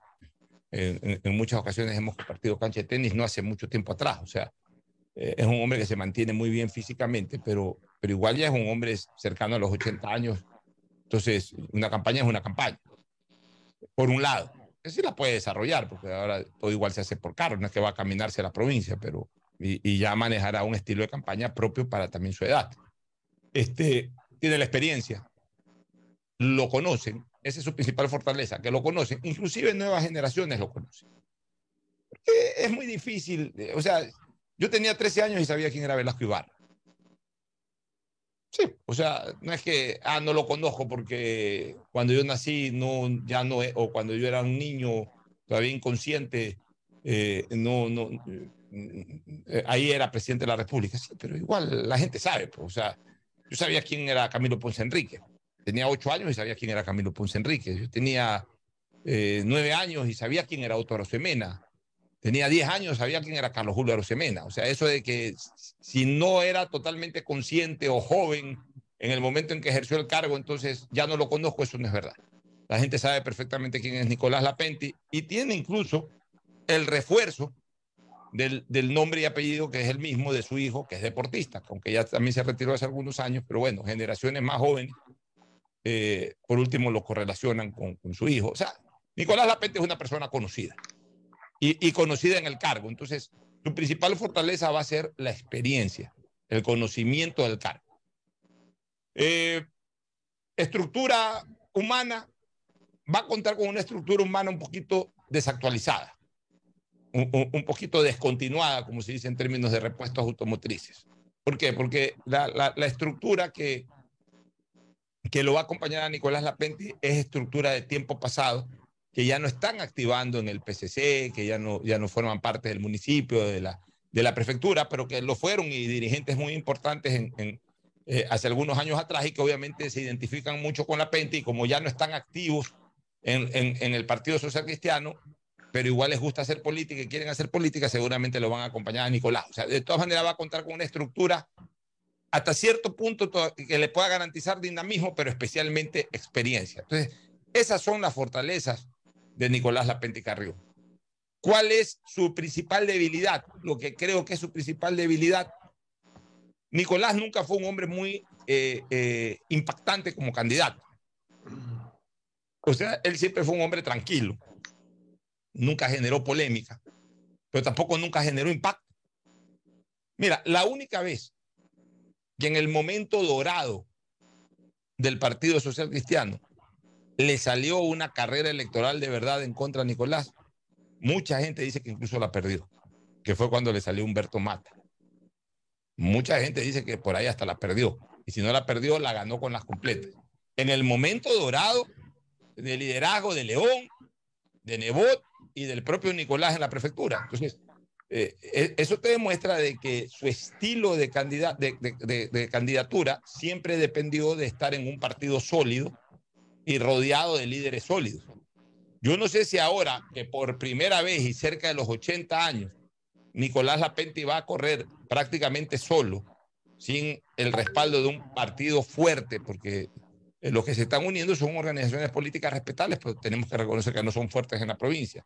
Y además, sin el respaldo de líderes sólidos, yo no sé si Nicolás tenga la posibilidad de sacar un porcentaje de votos que le permita convertirse en un candidato eh, ganador. Ahora, no creo que vaya a sacar el 1 o 2%, sacará un porcentaje interesante, pero, pero no lo veo que, que es un candidato que, que, realmente tenga claras posibilidades de ganar. Ese es mi criterio, con el inmenso cariño además que le tengo, pero aquí yo tengo que opinar lo que creo políticamente. Fernando. Sí, Nicolás Lapenti, candidato, ¿por qué? ¿Cuál es la, el partido oficial realmente que los pise? Bueno, hoy, hoy, se ha anunciado Patriótica, y, pero y él va a ser candidato, no, pero él va a ser candidato por la lista 4, si no me equivoco. Pero con el respaldo eh, no, en alianza. De, de, de, es, que eso, es que eso quería analizar. Justamente, vos te pregunto cuál es el partido que los movimientos con los pisos oficialmente. Los dos. Es que cuando hay alianza ya son los dos, los dos salen en la papeleta. Pero es que quiero partir del origen. Él era creo, que, creo que la lista 4. Es que- Creo sí, que la lista- ¿qué, qué es la lista 4? ¿Cuál es? No recuerdo en este momento. Eh, eh, Es que ese es el punto. Se estaba el candidato oficial de una lista que, que no recordamos cuál es. Ahora recibió la- el apoyo de Sociedad Patriótica, eh, de Lucio Gutiérrez, de la lista 3. Y tengo entendido que hay otro movimiento más que se ha sumado ahí a- a- al apoyo a Nicolás Lapenti. Entonces, eh, pero no veo que los, que, que los apoyos que está recibiendo sean de, de partidos políticos considerados fuertes. Actualmente la Sociedad Patriótica atraviesa un momento de debilidad, lo hemos visto en las últimas elecciones, que no es que tiene un caudal de votos que, que te sirva para sumar mucho. Eh, aquí trabaja mucho la imagen de, de Nicolás Lapenti y lo que él pueda decir de su obra cuando fue prefecto, que ya son algunos años atrás, que pudo haber hecho en beneficio de la provincia, y trabajar sobre eso, porque realmente tú bien lo describes a Nicolás, es un hombre tranquilo, no es un hombre de, de discurso encendido, de tarima, ni de comentarios permanentes en redes sociales hablando de, de, de política. Y, y si, si- no tiene e- ese don, es muy difícil. En los momentos actuales, todo aquel que no está permanentemente en redes sociales haciendo bulla, es muy difícil llegar. En todo caso, también sigue siendo incógnito lo de, lo de Nicolás Lapenti. Y coincido contigo cuando yo le veo muchas posibilidades a Nicolás de- de- de triunfar, pero ahí está su candidatura y vamos a ver qué pasa. Tu criterio, Gustavo. Bueno, yo lo conozco a Nicolás desde que fue candidato a prefecto precisamente por el Partido Demócrata. Y yo lo veo como un hombre campañero. Puede que no sea de discursos de barricadas, pero es un hombre disciplinado para hacer campaña. Es un hombre de experiencia y los votantes de la provincia del Guayas ya lo conocen. Lo conocen por sus obras, porque allí están. Es decir, por ejemplo, eh, el tema de las tercerizaciones de las carreteras que tiene la prefectura, allí están. Siguen allí. Eso implica que fue una cosa buena lo que él hizo para los que somos, eh, eh, los que usamos esas concesiones viales. Y él tiene un reclame que hacer y entiendo que va a presentarlo a la ciudadanía, ¿no? Eh, es un candidato a tomar en cuenta. Yo, yo creo que si bien es cierto, las cosas han cambiado y nadie se baña dos veces en el mismo río, eh, ni en la misma ría. eh, En las mismas aguas del río. En el mismo río sí te puedes bañar, pero no en las mismas aguas. No, no, en las mismas aguas, claro. Eh, entonces, es posible que, que tenga una candidatura significativa, que le reste votos históricos, inclusive a Susana González Alfonso. Sí, y en ese sentido, por ejemplo, para terminar, yo creo que las candidaturas de la Penti y de Gushmer le hacen más daño a Susana González indiscutiblemente. O sea, eh, la aparición de ellos a quienes más apuntan es al universo electoral que pudiera captar Susana González si ellos no participaran. Como creo que la candidatura de Vanegas le hace más daño a Marcela Guiñaga porque su votación apuntaría a captar de ese universo de votos que, que tiene, que, podría tener el correísmo si es que Vanegas, por ejemplo, no saliera. Pero si tú me preguntas en este momento, ¿quién se vería más afectado, tomando en cuenta las dos damas, a Susana González y a, y a Marcela Guiñaga, ¿quién se vería más afectado con la presencia de los otros tres candidatos? Yo creo que más le afecta a Susana González la pérdida que pudiera tener de votos a través de lo que le capten Gushmer y Lapenti que los votos que pudiera perder eh, Marcela Guiñaga de, los, que, de aquellos que se los pueda llevar eh, Héctor Vanegas y Cortázar. Entonces, eso debería de alguna forma de ser un punto importantísimo dentro de la estrategia electoral de la campaña de Susana González para ver cómo de alguna manera compensa eh, eh, eh, una pérdida de votos que, yo sí lo veo que, es inevitable que, que ocurra. O sea, evidentemente, La Pente y Gushmer sacarán un porcentaje de votos importantes que de no permitirles ganar, sí va a mermar a quien podrían haber ido esos votos si ellos no estaban en la palestra. Entonces, quien hoy se pudiera sentir más perjudicada en ese sentido es la que debe de trabajar en alguna estrategia que le permita evitar que se le vayan una cantidad de votos importantes hacia esas tendencias. Este, el día viernes estamos nuevamente juntos los tres, analizamos ya además conociendo todos los candidatos designados en primarias sobre elección de alcaldía de Quito y también vamos a analizar esto de Creo, vamos a ver finalmente a quién pone entre hoy y mañana Creo, a quién anuncia entre hoy y mañana Creo para la candidatura a la alcaldía de Guayaquil y a la prefectura de Guayas por lo menos. Solamente, a... Pocho, solamente para como información, ya lo, analizaremos el viernes, como dices. Eh, Sociedad Patriótica pone a, a, Andrés Páez como candidato a la alcaldía de Quito, según esa información que sí. tengo acá. Y Omar Ceballos sería por Centro Democrático. Bueno, todos esos nombres los estaremos analizando el próximo viernes. Eh, mañana pues trataremos otros temas políticos con Ricardo Ron y con Fernando Flores. Nos vamos a una pausa, nos despedimos de Gustavo González y retornamos con el segmento deportivo. Ya volvemos. Auspician este programa. Aceites y lubricantes Gulf, el aceite de mayor tecnología en el mercado. Acaricia el motor de tu vehículo para que funcione como un verdadero Fórmula 1 con aceites y lubricantes Gulf. Si te gusta el tenis, ahora llegó la oportunidad de vivir tu pasión en cualquier lugar con Bet593. Regístrate en bet593.es y recibe un bono de hasta 300 dólares. Sí, un bono de hasta 300 dólares para que pronostiques resultados cuando quieras. Bet593.es, sponsor oficial de la Federación Ecuatoriana de Tenis y tiene el respaldo de Lotería Nacional. Aplican condiciones y restricciones. En Banco Guayaquil tenemos una nueva app y la hicimos pensando más como Nela. Mis amigos me dicen Nela y solo me dicen Marianela cuando están bravos. Mi mamá, Marianela. A mí me gusta que me digan Nela. Ahora tu app te dice como quieres. Nueva app Banco Guayaquil. Una app más como Nela. Una app más como tú. Descárgala, actualízala, pruébala. Banco Guayaquil. Primero tú. Ponte pilas y vacílate los descuentos de julio en Mole El Fortín. Del 15 al 31 de julio aprovecha las mejores ofertas en moda, electrodomésticos, accesorios, medicina y todo lo que puedas imaginar en un solo lugar. Ven y celebremos juntos a Guayaquil donde te conviene. No lo olvides, del 15 al 31 de julio los descuentos están en Mole El Fortín. Como hombre de coraje. Lo digo en 150 países al mejor precio con el chip internacional Smart SIM de Smartphone Soluciones. Estamos 24 horas en los aeropuertos de Guayaquil y Quito, pasando migración junto al Duty Free. También en Plaza Quil, local 55, en San Borondón, en la avenida principal de Entre Ríos.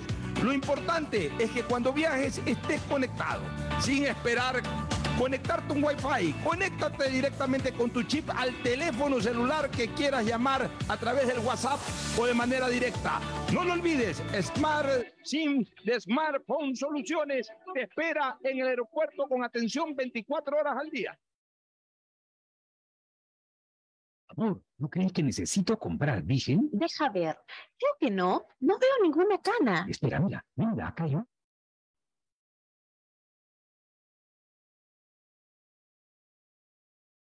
Para barba y bigote en Western Union a nivel nacional. Reclama tu raspadita y gana camisetas, gorras, destapadores y además participas en el sorteo de 2 TV Smart.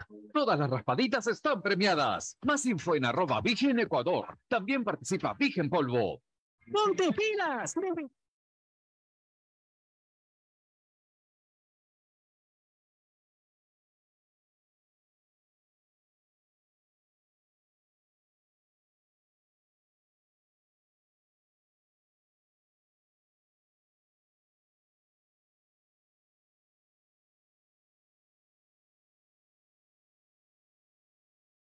Comercio, turismo, nutrición, literatura, computación, psicología, trabajo social, electricidad, agronomía, animación digital. La verdad es que tenemos tantas carreras que ofrecerte que no nos alcanzan en esta cuna. Ven a la Feria de Estudios de la UCSG y descúbrelas todas. Te esperamos este 5 de agosto, de 8 a 17 horas, en la avenida Carlos Julio Arosemena, kilómetro 1 y medio. Tenemos muchas sorpresas y beneficios para ti. Universidad Católica de Santiago de Guayaquil. Nuevas historias, nuevos líderes. Estamos en la hora del pocho. En la hora del pocho presentamos Deportes, Deportes.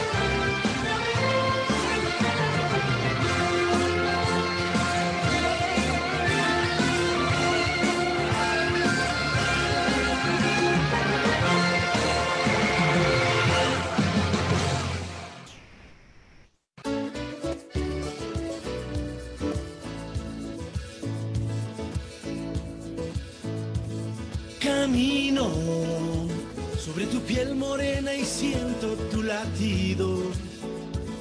Y miro todo lo bueno que los dos hemos vivido. Te digo, solo hay razones para estar agradecido. Es lo que somos y lo que siempre hemos sido.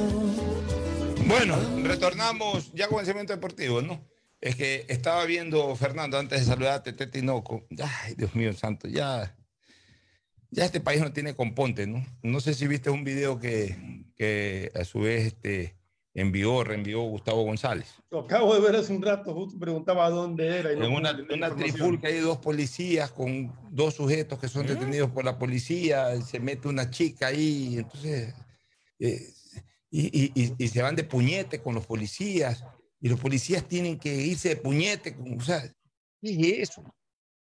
¿Qué es eso, por Dios? Y la chica manoteaba al policía y después le dio manotea- al policía. eh, eh, Esa chica tenían que haberla cogido a la fuerza también, a la fuerza, Así es. y detenidos a la fuerza. Así es. Este es un país que se está convirtiendo, en un, desgraciadamente, en un país selvático. En un país selvático. Nadie respeta la ley aquí. Nadie respeta a la, a la- a la gente de la autoridad, a la, a- al agente o a la agente de la autoridad. Aquí prima la violencia, señores, desgraciadamente. Y no se termina de interpretar la diferencia entre fuerza y violencia. Entonces aquí se confunde. Pero te voy a decir una autoridad- cosa, Pocho. ah, En ese video que está circulando, yo no veo violencia de parte de la policía. Y que debería haber es fuerza. Que Hay tampoco, fuerza de la policía respondiendo a las agresiones de que son objetos. nada tampoco, tampoco existe. O sea, la- por eso digo, la fuerza pública no actúa con fuerza. Exacto. Y, y tampoco, eh, no, es que cuando la fuerza pública tiene que actuar con fuerza, se puede confundir a, a que es un acto de violencia, pues es un acto de fuerza. El acto de violencia es el que lo genera aquel que está por fuera de la ley. En este video, ¿quiénes generan el acto de violencia? Los que agreden a los policías. Si el, policía a la fuerza lo, neutraliza, no está actuando con violencia. Si le da un palazo, eso no es violencia, eso es fuerza. Aquí la gente confunde los términos y mientras se siga dando esa confusión de términos, los policías desgraciadamente están limitados en su acción de, de precautelar el orden público. Bueno, vamos al segmento deportivo con Tete Tinoco. Tadeo Tinoco, buenos días. ¿Qué tal, Fe? Alfonso, Fernando. No, pues no es. Tete, ni- Tete Tinoco, no es. Pues es Tete o, o Tadeo Tinoco. O Tete. O sea, No, es ya él es Tete. Tete. Porque Él es tú eres Tete. Tete, Tadeo Tinoco, Tete Tinoco. Por eso, Tete. ¿Qué tal? ¿Cómo están? Oigan, ayer por la noche se dio un nuevo técnico fuera de un equipo. El Pechón León. Crónica de una Bueno, salida Sí, anunciada. no, estaba anunciado, pero lo peor de todo, previo al partido del pas- de mañana con Sociedad Deportiva Aucas por Copa Ecuador. Está bien, pero Está no Carlos. Silvano Estacio de la- del equipo. Ya Silvano hoy. Estacio, exjugador del Emelec. Pero de manera interina, Silvano. Estacio jugó en todos los puestos del fútbol, menos de arquero que yo recuerde. Sí, era delantero, volante, Volante, marcador, marcador, de todo. Eh, Hijo de Urbano Estacio, por creo que era izquierda, Silvano. por todos lados era Silvano. Creo que fue hijo de, es hijo de Urbano Estacio, un ex delantero del Barcelona acuerdo de Urbano de la década de los 70 y, de, y del fútbol orense también. Este, a ver, a Pechuela le dieron un buen equipo. Sí. El, el- el- el equipo de la segunda etapa, o sea, el actual equipo de 9 de octubre, es un muy buen equipo. En nombres. Un equipo que. En ah, nombres. En nombres, porque como equipo, equipo no funciona. Como pero ya ese es el trabajo del Como técnico. exacto, vos digo, jugadores tiene buenos jugadores. El equipo como equipo no funciona. Ya, ese es el trabajo del técnico. La mano dura. No, no solamente mano dura, el saber llegar al grupo, el saber hacerse respetar, el tomar decisiones correctas y no priorizando a veces ciertos complejos que tienen los técnicos que para, entre comillas, gobernar mejor el camerino, eh, comienzan a obviar o, o comienzan a restarle espacio a los jugadores de mayor nombre, justamente para demostrar que ellos son los dueños del camerino y para jugar con su gente y no con eh, lo que verdaderamente corresponde jugar. Entonces, ese es un problema grave que tienen técnicos que en el fondo saben que les falta jerarquía o les falta trayectoria. Un técnico de jerarquía, un técnico de trayectoria viene y te pone a los que tiene que poner. Y a los que están en condiciones y los adapta. Y no, no anda inventando nada. Pechón León hizo una buena temporada el año pasado con un equipo frágil. Sí. Eh, o sea, eh, con, con un panameñito, a ver qué, cómo le iba, que era Fajardo y dos o tres jugadorcitos más. Luna, eh, Cabezas. eh, eh, el otro Cabeza. Cabezas. Eran jugadores que yo los vi en River. O sea, Claro. Cabezas y Luna no eran ninguna grandes estrellas. Eran jugadores cumplidores que. a Con veces- condiciones. con condiciones nada más. Este, y sin embargo, a pesar de aquello, armó un equipo competitivo, eh, estuvo peleando hasta el último momento de la segunda etapa, estuvo peleando la opción de clasificar a la final del campeonato, de Se ganar metió etapa, Sudamericana. Se metió a Sudamericana. Sudamericana. Fue Nada considerado por muchos el Pechón León hasta el técnico revelación, pero este año, que no le dieron un mal equipo en la primera etapa, quedó último. Y ahora que se lo reforzaron hasta las coronillas, hasta la, hasta, eh, realmente eh, eh, de manera total, de cabeza a pies, le reforzaron el equipo, le trajeron hasta otro arquero. Teniendo a Pino, trajeron otro arquero, un arquero extranjero. Por eso digo, de cabeza a pies hasta, el último, hasta la última línea de ataque, reforzaron al equipo y tienen un plantel en- de jugadores de jerarquía como Jefferson Montero, como el propio eh, loco eh, Cortés, como. Carlos Garcés, centro delantero del Barcelona. Eh, incorporaron al mejor jugador extranjero de la primera etapa, de, de mejor rendimiento en la Joaquín primera etapa, que fue Joaquín Vergés. O sea, le, le armaron un equipo para que en 9 de octubre de entrada esté peleando la punta. Sigue de, de media tabla para abajo, yo diría de tres cuartos de tabla para abajo. Sí. Entonces ya, pues, ya te dieron un buen equipo. Pues ya no funcionaste, ya tienes que dar un paso al costado sin reclamar. No, y- No, y lo grave es que en la acumulada, en la acumulada, no descuenta, más allá de, creo que ha descontado un par de puntos, pero no, no termina de, de, de- de empezar a recuperar esa distancia que, que lo aleje definitivamente de los del peligro del descenso y que lo, lo acerque un poco a algún torneo internacional, a la Copa Sudamericana nuevamente, ¿no? Por eso que Porque- apuntaban a ganar la etapa, pero al, al paso que van, muy difícil que, Bueno, eso Es en, muy cuanto, complejo. eso en cuanto a 9 de octubre, que mañana juega con Aucas Eh, en el estadio de los Chirijos de Milagro, 19 horas por, por la Copa Ecuador. por la Copa Ecuador. Vamos a ya cuartos de final, ¿no? Cuartos de final Ya con VAR incluido. ya cuartos de final con un equipo como es Aucas, sólido, Bien con personalidad, y- bien estructurado, bien dirigido, y que es candidato a ganar todo lo que queda de aquí en adelante. Candidato a ganar la Copa Ecuador y candidato a ganar la etapa. Y si ya llega a la final, es también merecido. un equipo opcionado como cualquier finalista a ganar la Liga Pro. ¿Qué otras novedades hay en el fútbol? A ver, por ejemplo, en otros casos, eh, Barcelona ayer estuvieron haciendo recorrido nuevamente en Ahí los vi Estación- jugando básquet. Sí, estuvieron apoyando al equipo eh, de básquet de Barcelona. Está bien. Porque estuvieron haciendo recorridos también por la cancha del Chucho. Recordemos que el domingo vuelven al Chucho por la, al partido ante Muchurruna. Ese será estaban el- lanzando al aro, mejor que se hayan dedicado al fútbol. Sí. Hay uno que no- no- Hay unos que no llegaban ni al aro. No, no, Pero hay, no, no te pero hay tengo otros que los- en ciertas tomitas hay otros que los vi que encestaban bastante. Eso sí, hay unos que fueron con ganas, pero bueno, es una forma de hacer la inclusión y a ver si con esas cosas se va mejorando el ambiente. Bueno, ¿qué otras novedades? Novedades ya en firme de Barcelona de En el caso de Barcelona, eh, Rendón se recuperó, podría estar óptimas Rendón condiciones es, para el, puesto, el puesto original de Rendón es marcador de punta. Siempre jugó ahí. siempre. Era volante. No, No, siempre mar- marcador Siempre es un marcador ya. ok. Cuando él debutó justamente ante Independiente en la primera etapa, lo hizo también como marcador izquierdo. O sea, él- ellos estarían de vuelta para el partido del fin de semana. ¿Quiénes, ante eh, Mucho- ¿Quiénes son ellos? Eh, Rendón. Rendón, eh, Piñatares, que también se hablaba de tener una dolencia, y el mismo Leonay Sousa ya podría estar eh, considerado para el partido del, del fin de semana.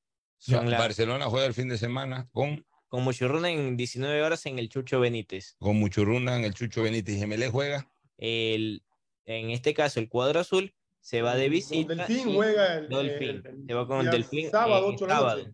Sí, sábado, Sábado, en la noche. Sí, En el 8 de la noche. siguiente calendario, el, el Emelec son sábado 20 horas en el Hokkaido de Manta. O sea, vuelve a la provincia de Manaví por, Vuelve a la por segundo provincia. fin de semana consecutivo. Sí. Estuvo en Puerto Viejo como local y ahora visitará el Hokkaido como visitante. Oye, ¿sabes a quién me encontré ayer? Me acordé de ti, Fernando, cuando me encontré a esta persona. A- a- al actual presidente de un muy tradicional equipo mantense, el Juventud Italiana.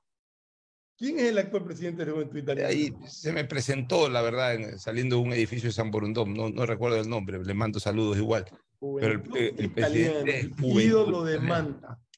Fue Ese el equipo- ídolo de Manta, ese equipo Claro. fue creado por Luigi Benincasa. Mira tú, yo, yo lo recuerdo perfectamente. Mis primeros recuerdos futbolísticos, estaba ahí presente el Juventud Italiana. Y también hoy día le pregunté a Iván Coveña, que me lo encontré. perdón, te interrumpo solamente como anécdota. Luigi Benincasa era muy amigo de, de mis padres y, se- no se aprendían los nombres. Entonces, a, a los tres hermanos nos decía Edmundito por mi papá. y los tres son el mundo. Todos Edmunditos. Bueno, este, hoy día me encontré con Iván Coveña, que es representante de la Liga de Puerto Viejo en la Federación Ecuatoriana de Fútbol. Conversé con él y me dice pues, que la Liga de Puerto Viejo ahí va viento en popa en el torneo interno de Manaví. eh, muy ¿Y está próximo en ya. segunda categoría? Sí, en segunda, muy próximo a clasificar ya al, al torneo nacional de segunda, que este año, no sé si el año pasado fue igual, pero por lo menos este año lo, lo, lo, lo recuerdo, si es que fue igual, recuerdo a la gente, y si no es igual, lo informo a la gente. Eh, este año va a ser todo de partidos de ida y vuelta desde la siguiente, eh, ya desde la primera eh, fase de clasificación a nivel nacional, es decir, ya no se van a armar grupos y de ese grupo pasan a otros grupos, no, sino que eh, a, a- a un equipo clasificado de una provincia le tocará a otro equipo clasificado de otra provincia y de vuelta. Eliminación el- directa. el- el- eliminación directa, el que sigue vivo avanza. No, El me que parece no, que el año pasado se armaban grupos todavía. Ellos eran por fase de grupos. Bueno, ahora, ahora todo va a ser así, ida y vuelta. Extranjeros pueden jugar en segunda categoría, incluso en los torneos zonales, hasta dos extranjeros por equipo, cosa que hace tres años atrás, para No más atrás no existía. Y también le pregunté por Deportivo Quito, porque él es presidente de la comisión disciplinaria. El Quito ya está en segunda categoría. Correcto. En En, segunda en- categoría. en- en el primer nivel de segunda categoría de- de- del fútbol de, de AFNA. O sea, el Quito, acuérdense que una vez la FIFA lo mandó al fútbol amateur. Correcto. Claro, para dar al fútbol. Ya está en, la, en lo que Y se el fue fútbol amateur subió a la segunda categoría, pero segundo nivel de la segunda categoría. Ya pasó al primer nivel de la segunda categoría. O sea, Porque- que podría porque- disputar el zonal. Podría no, es disputar, que el eh, el Quito- y además va viento en popa y podría entrar a disputar el zonal. Y si disputa el zonal, tiene posibilidades de, de llegar a la B, cosa que ansío enormemente.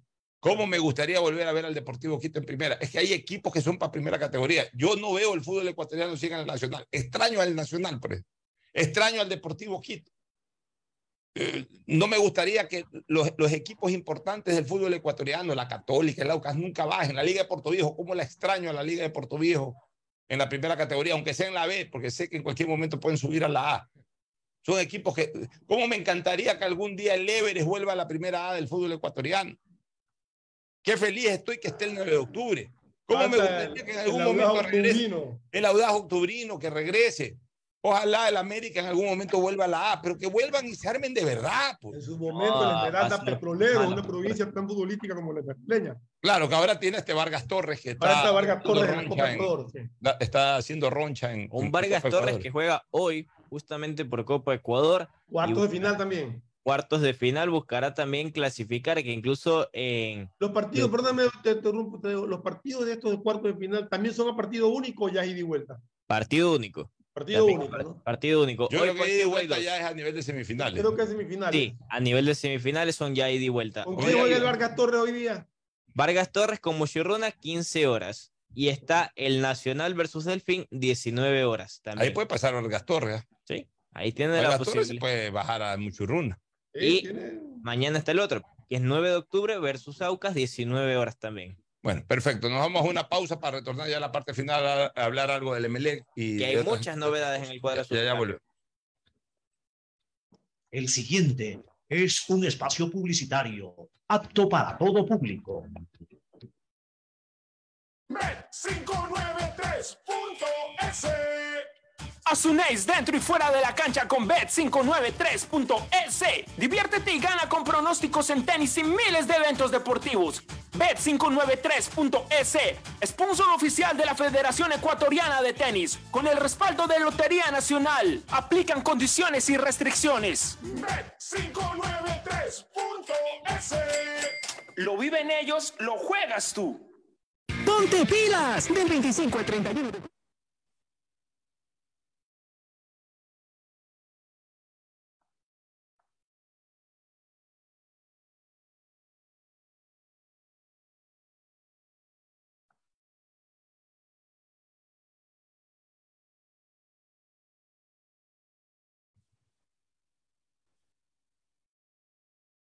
Los descuentos de julio en Mole El Fortín. Del 15 al 31 de julio aprovecha las mejores ofertas en moda, electrodomésticos, accesorios, medicina y todo lo que puedas imaginar en un solo lugar. Ven y celebremos juntos a Guayaquil donde te conviene. No lo olvides, del 15 al 31 de julio, los descuentos están en Mole El Fortín. Guayaquileño no hay nadie que te iguale como hombre de coraje. Bet593.es.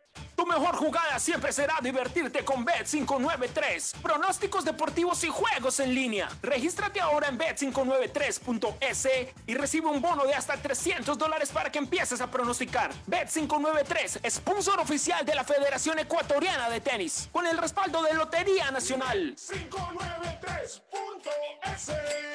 Lo viven ellos, lo juegas tú. Aplican condiciones y La restricciones. seguridad se amplía en toda la ciudad y llega a tu barrio. 3.750 nuevas zonas videovigiladas con 15.000 cámaras y megáfonos nuevos a disposición de tu seguridad y la de tu familia. Con tecnología que permitirá detectar alertas, amenazas y emergencias en tiempo real, generando así una respuesta automática y una alerta inmediata.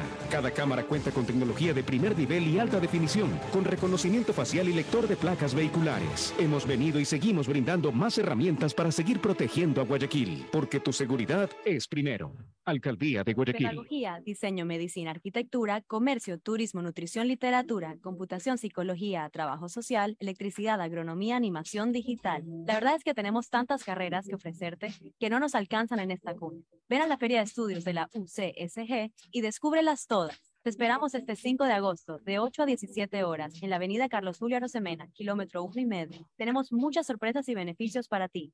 Universidad Católica de Santiago de Guayaquil. Nuevas historias, nuevos líderes. ¿no crees que necesito comprar Vigen? Deja ver. Creo que no. No veo ninguna cana. Espera, mira, mira, acá hay una, mira. Toma la lupa. Todos van a querer participar en la promo futbolera Vigen. Presenta una caja vacía de Vigen Men para cabello, para barba y bigote en Western Union a nivel nacional. Reclama tu raspadita y gana camisetas, gorras, destapadores y además participas en el sorteo de 2 TV Smart. Todas las raspaditas están premiadas. Más info en arroba Vigen Ecuador. También participa Vigen Polvo. Ecuagen, medicamentos genéricos de calidad y confianza a su alcance. Ecuagen, una oportunidad para la salud y la economía familiar. Consuma genéricos Ecuagen. Viaja conectado con Internet a más de 150 países al mejor precio con el chip internacional Smart SIM de Smartphone Soluciones. Estamos 24 horas en los aeropuertos de Guayaquil y Quito, pasando migración junto al Duty Free. También en Plaza Quil, local 55, en San Borondón, en la avenida principal de Entre Ríos. Lo importante es que cuando viajes estés conectado, sin esperar conectarte un Wi-Fi. Conéctate directamente con tu chip al teléfono celular que quieras llamar a través del WhatsApp o de manera directa. No lo olvides, Smart SIM de Smartphone Soluciones te espera en el aeropuerto con atención 24 horas al día. Es mejor nunca tener que escuchar. Porque cada motor es diferente. Desde hace 104 años, Lubricantes Cool mantiene la más alta tecnología y calidad en línea de aceites para motores a diésel y gasolina. Está hecho con una fórmula especial para dar excelente protección a todo tipo de motores, evitando el desgaste prematuro de pistones, anillos y árbol de levas. ayudando a mantener limpio el motor y libre de depósitos que se forman por las altas o bajas temperaturas. Dele a su motor lo que se merece. Lubricantes Gulf, la más alta tecnología en lubricación. 104 años preservando la vida de su motor. Lubricantes Gulf. Gulf es más lubricante.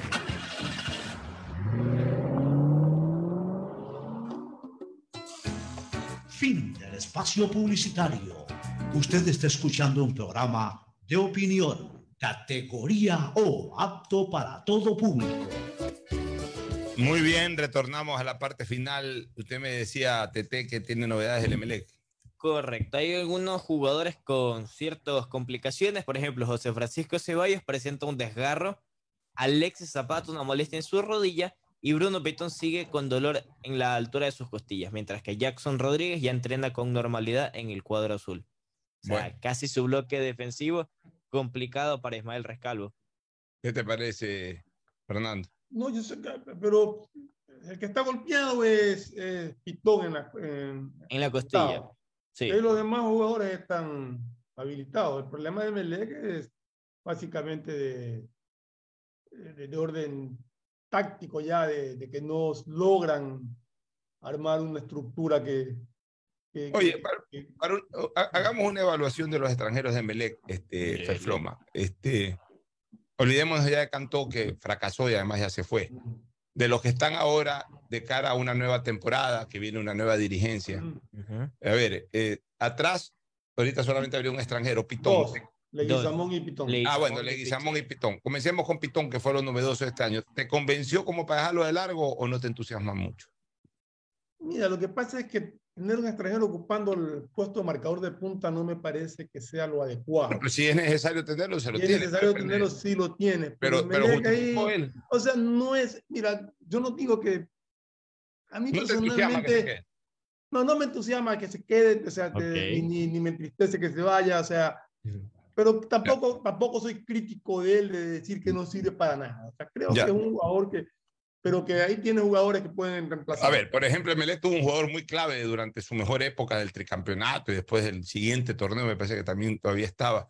El vikingo Jiménez, que podía ser lateral izquierdo Claro, o volante o izquierdo. volante por. Fue mucho más que Pitón en todo caso. Es muchísimo Claro, más. es bueno que Ya. el, el vikingo forma parte ya de la historia de Melec. Ya, entonces Pitón, si se va, no pasó nada. Leguizamón, ¿te entusiasma que se quede o, o tú crees que ahí puede traer un mejor defensa que Leguizamón? Por ejemplo, en relación a Sosa, ¿quién era más a, ti- a tu criterio? ¿Lucas Sosa o Leguizamón? Mm, Yo diría que son iguales. Cada uno con sus virtudes, cada uno con sus defectos. El problema O sea, de- si, se- si se queda Leguizamón, ¿tú, ¿tú te quedas contento? no me quedo contento porque la uno de los problemas que yo le veo a Melec es la lentitud en la defensa. Eso sí. Y O sea, Samón es lento, Mejía tampoco es un jugador rápido. Entonces Melec necesita un, un- hay Ya, un entre- central rápido. Entre Leguizamón y, y Nasuti, ¿con cuál te quedarías? Hasta ahora con Azuti. Lo que Largo. fue- Chao, Leguizamón. Largo. Vamos al medio campo. En el medio campo extranjero. Bueno, ahí está Sebastián Rodríguez, ¿no? O sea, Claro, ese es intocable. él- él no lo toca. Con altibajo, pero es un jugador fundamental. O sea, Sebastián Rodríguez no entra en este día. oh, porque- ya, de ahí vamos a- a- al colombiano Zapata. Para mí Zapata es un jugador rendidor. Pero Para mí intermitente. cumple. O sea, ¿tú crees que es más problema del técnico que no le da la confianza o no lo deja desarrollar su juego? ¿Tú crees que con otro técnico Zapata puede creo levantar o, o- o es un que jugador, o es un yo jugador creo- limitado? No, yo creo que cumple. Yo creo que puede incluso, quizás en un momento dado, eh, con un dispos- una disposición táctica distinta, pueda rendir más. No sé. Pero Ya, o sea, a mí, para mí Zapata es un jugador que, que sí aporta. Si a ti ahorita vienen y te dicen, a ver, Ferfloma, decide. Presta Zapata, toma Figueroa del Aucas. No, o sea, yo, eh, yo a Figueroa lo admiro muchísimo, pero yo creo que ya no está en edad de aguantar No. un ritmo. Ya, eh, pero ya es un año mayor, o sea, te- me, me quedaría con Zapata. Ya, ah, no sé, pero ese jugador de todos los años dicen, ya, pues ya está viejo, ya el Todo el mundo año, lo ya llevan tres años diciendo eso y sigue siendo figura. Ya, pero lo que te quiero decir es, ¿tanto te convence Zapata como para pensar que es un jugador, o sea, tú no, tú no Mira, aspirarías que- a ser es, un que, mejor es, que, jugador es, que, es, que, es que muchas veces al jugador se lo analiza porque piensa que, y eso tú siempre lo has dicho también, porque piensa que tiene que cumplir una función. Y ahí sí, de acuerdo contigo en lo del 9, mientras meta goles está ahí. Claro. Pero Zapata en su función, no un jugador que te juega por derecha, te juega por izquierda, te juega por el centro, te vas a marcar. O sea, Un jugador aporta muchísimo. ya. Bueno, entonces Zapata, de, de todos los extranjeros que Sí, hemos para traer, para traer a otro que no sabemos qué es una lotería, me te quedo. quedas con Zapata. Ya. Y vamos ahora a los dos, ya hemos analizado dos, dos defensas, Falta dos volantes. A, a Rodríguez no lo, no No lo evaluamos, no no, lo cuenta. evaluarlo. Vamos a los dos delanteros. Este García hasta el momento te Con convence. García me quedo. sí. García sí, A- a pero lo que ha rendido hasta ahora me quedo. el Ya. tema es cómo va a ir evaluando García, porque lo hemos visto dos partidos. Pero bien, el, no. el buen jugador se No, lo he visto tres partidos ya, porque Tres, correcto, sí, es verdad. Tres partidos y él creo que demuestra condiciones. Ahí el el jugador- tema es que no lo quemen.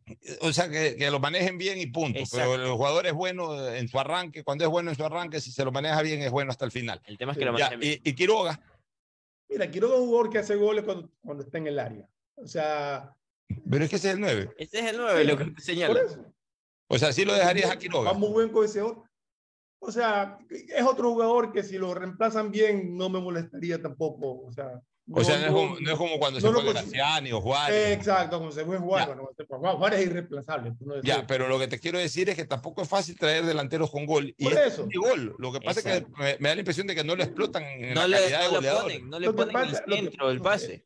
Lo que pasa es que lo tuvieron mucho tiempo también banqueado recién en los últimos partidos. Puesto ya- como titular, con los dos últimos partidos. Pero si te dicen que Quiroga se queda para la próxima temporada, no te disgusta de entrada. Quisiera verlo terminar esta temporada, a ver con cuántos goles termina. Ya, bueno, perfecto. Así. ¿Alguna otra cosa final? ¿Alguna otra cosa final, Tete? Eh, por otro lado, rápidamente eh, mencionarle que el, el- José Cifuentes en Los Ángeles Galaxy fue escogido el jugador del mes de julio, lo cual es bueno porque el jugador viene motivado para lo que será la eliminatoria y el los amistosos dentro de poco. Y también señalarle que Joao Rojas ayer de noche ya viajó a México, ya está en México, mejor dicho, para empezar su recupera- recuperación con Rayados. El día de ayer en, tuvo, en marca su- 90. Ujú. el día de ayer la- tuvo sus primeros minutos Luis Suárez con la camiseta del También. Nacional en la derrota Amargo. que sufrió Nacional de Estadio lleno. Estadio lleno. Estadio lleno. 1-0 Nacional perdieron ante perdió 1-0 Guayanense. ante el Guayanense, pero lo metieron a Suárez, yo creo que para que ver si hacía la heroica, no le salió. Y no le salió. Y Y una jugada insólita en el fútbol alemán donde el jugador Olmo llevó la pelota, la pisó sobre la raya del lateral, la pisó, la dejó ahí y el jugador contrario, Hernández, me parece que es, fue a cogerla con la mano para sacar el lateral y la bola no había salido. Lo engañó totalmente. Le picaron mano. Pero qué loco. Y ahora que menciona Leonardo- Uruguay, Leonardo Ramos dirigirá a Billy Arce en Peñarol. Ayer Ah, anunci- Leonardo Ramos, el nuevo técnico de Sí, Peñarol. ayer fue anunciado. Sí, sí, yo no entiendo Peñarol. Bueno, otras épocas de Peñarol, ¿no? Nos vamos a la recomendación final y luego al cierre. Auspician este programa.